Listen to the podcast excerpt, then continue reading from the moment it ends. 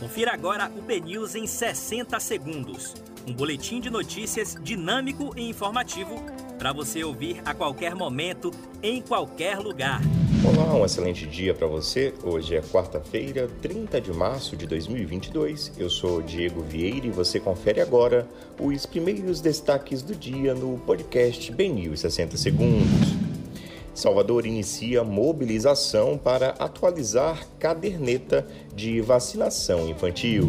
Concessionária Via Bahia anuncia redução no valor da tarifa em pedágios das BRs 324 e 116, após liminar da ANTT. Com a manobra feita nesta terça, Geraldo Júnior amanhece com nome mais forte para vice de Jerônimo no cenário atual. Rui Costa sugere que a Semi Neto é amante de Bolsonaro e que tem vergonha de assumir. Vitor Godoy Veiga é nomeado para assumir Ministério da Educação interinamente. Daniel Silveira chega com travesseiro e colchão à Câmara, acorda e desafia Alexandre de Moraes. Para você obter mais detalhes sobre essas e outras notícias, acesse bnews.com.br.